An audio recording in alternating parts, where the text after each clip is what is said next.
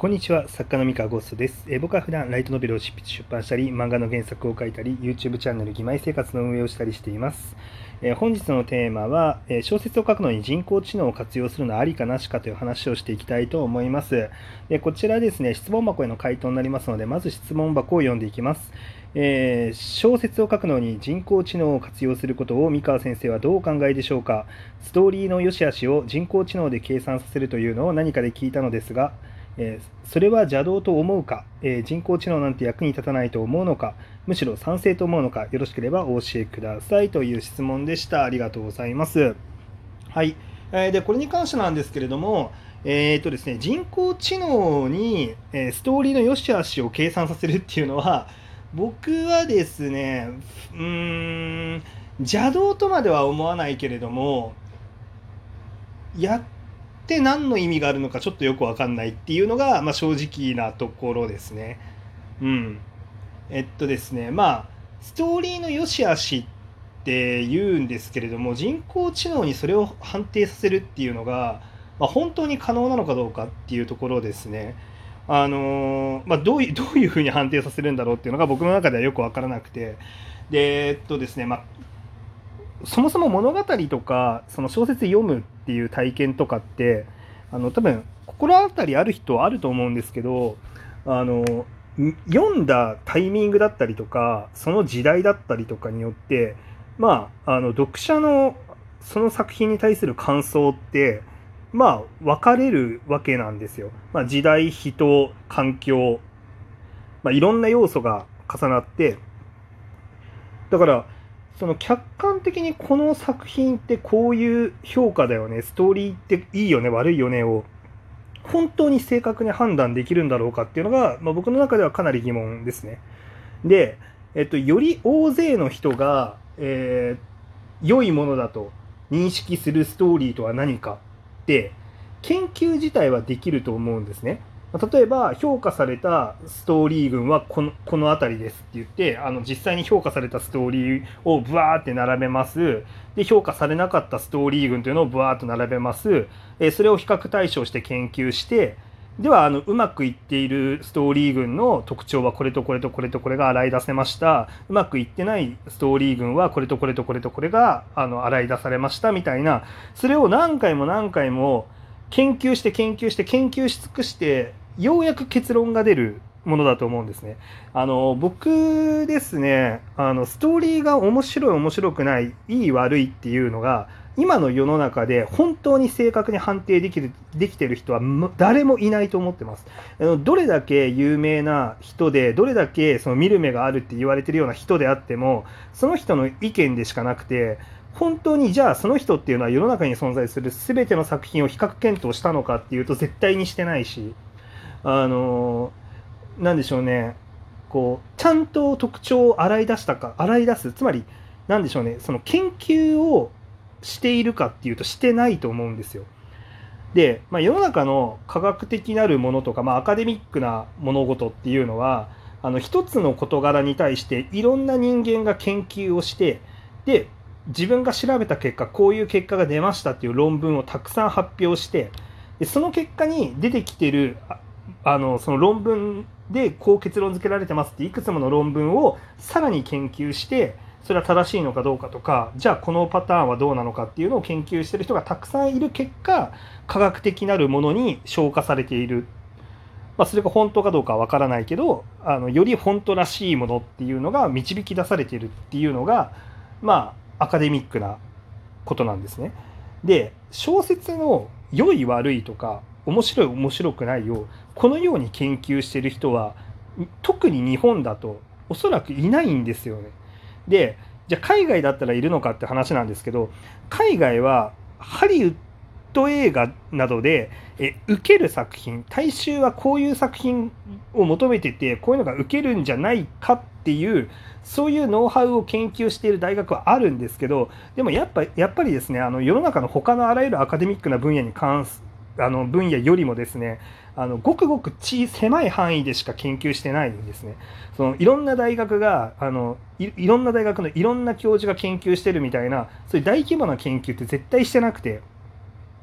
そのじゃあダメだった作品っていうのあのね良かった作品からの比較研究とかっていうのはしている人めちゃめちゃ多いんですけどダメだった作品を全部さらっているっていうことってほぼないんですよ。であのーまあ、もっと言うとですねじゃあ例えば今日本で、えー、じゃあすごい高く評価されてるアニメ映画で「エヴァンゲリオン」とかあると思うあ思うんですよ。で映画だったらじゃあ「シン・ゴジラ」だったりとかあの、まあ、何でもいいんですけど高く評価されてる作品ってたくさんあると思うんですけどじゃあそれらとですね、えー、そうじゃない映画っていうのがあったとしてことストーリーの面だけを抜き取ってあのちゃんと比較研究してる人いるのかって言ったら多分いないんですよね。うんまあ、いるんだったらちょっと教えてほしいです。あ僕は知らない少なくとも。あのであのあれですよ映画の出来とかっていう話じゃないんですよ。これってストーリーの良し悪しを判定するってことは他のあらゆるあのその映画自体のが受けてる評価のえー、他のあらゆる点っていうのを全部削り落としてストーリーのところだけの良し悪しを見なきゃいけないわけじゃないですか。例えばその撮影技術が素晴らしいとかあのエフェクトの描き方があの素晴らしいとか CG がすごいとかそういうの全部抜き去ってあのストーリーの出来だけを評価するっていうのって多分できてないと思うんですよ。映画評論家みたいな人も結局その映画の出来しか見てなくてその中のストーリーの本当に良かったのか悪かったのかっていうところまで見てはいないと思うんですよほとんどの人はね。であのまあ1個の作品とか数少ない限られた作品に対してそれのストーリーの良し悪しを見ているっていう人は多いと思うんですけどあの世の中に存在するあらゆる作品のストーリーの良し悪しっていうのを全部余さず見てますっていう人は多分いないんですよ。で本当にけあのちゃんと真摯にこのストーリーが良かったか良くなかったかっていうのをちゃんと分析しようとするんだったらうまくいってない作品も全部見なきゃいけないんですね。あのいやその高く評価されてるものだけを見て分析してもあまり意味がない。しそのなんだろう高く評価されてないものに関してもある程度メジャーになったものしか土俵に上がれないのであればそれは何の意味もない研究だと僕は思うんですね。あのストーリーの良し悪しだ例えばその難しいのがじゃあその大衆人気を獲得しました売り上げが高い作品っていうのがより優れたストーリーだったと判断しますってしちゃうのもちょっと乱暴だなと思っていてあの本当にそうなのかっていう問題はやっぱあるんですよ。なぜなら、まあ、売り上げっていうのはどれだけ認知が広がっているかっていうところとかにも左右されてくるしあの面白さだけで全てが決まるんだったらまああのなんだろうわけないわけですよ。でそういう状況じゃないのに、まあ、その売り上げを持ってじゃあよしあしを判定しますとか、うん、っていうのはちょっと乱暴だなと思うわけですよ。じゃ例えばですねその面白さを判定するときに最後まで読読まれている小説が面白いっていうふうに判定するより多くの人が最後まで読んでれば面白いって判定していいだろうっていうふうにやるのも僕は乱暴だと思っていて面白いけれどもあまりにも面白すぎて最後まで読めないとかあると思うんですよ。あの要はその心にグッときすぎて、えー、最後まで読むのが怖いみたいな感じの読書家さんとかってたまにいらっしゃるんですよね。だから必ずしもそれも判定できない。逆に何も考えずにページめくれる方が、で、特に面白くないなって思いながらも、ただまあ別に苦痛でもないから全部読もうみたいな感じで 読めてしまうこともあるので、じゃ最後まで読んだら面白いって思ってもらえているかっていうのも判定はできないはずなんですね。なので、あの僕はその人工知能でストーリーの良し悪し計算するって僕はまあ本当にできるんだったらありだと思うんですけど、今現状はできないんじゃないのっていうふうに思ってるんですよ。でなぜならそもそも、えっと、こういう状況の時にストーリーは良いと判定して構わないっ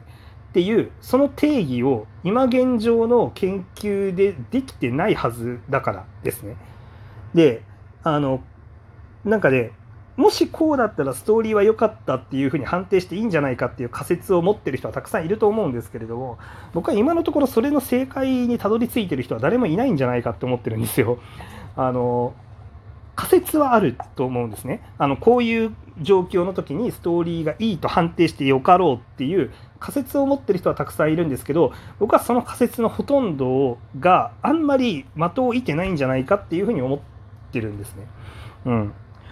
でまあっていうのはですね、まあ、現状そのストーリーの評価がめちゃめちゃ高いです。だけど売れてませんっていう作品はまだまだ今の時代になってもあるんですよ。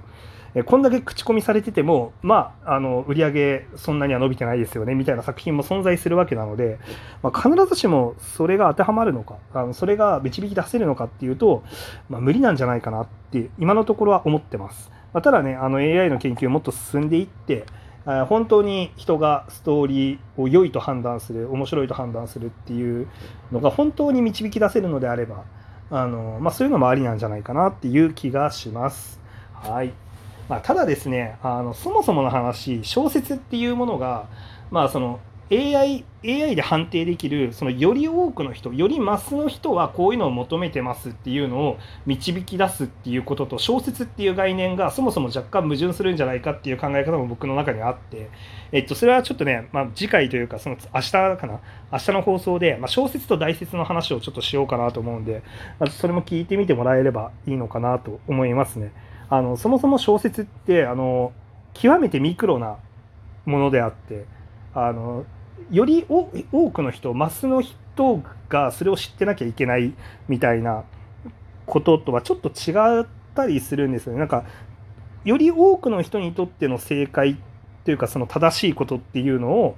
えー、書くのが必ずしも小説ではなかったのではみたいな感じのあの話をちょっと明日しようかなと思ってます。はい。まあ、っていう感じで、まあ、人工知能に関しての、えー、現在の僕の所感に関してはこんな感じでございます。はい、というわけで、えーまあ、こんな感じの適当な話を話したりとか、えー、かあのー、なんだ、質問に答えたりとかしてますので、よかったら他の放送も聞いてみてください。それでは。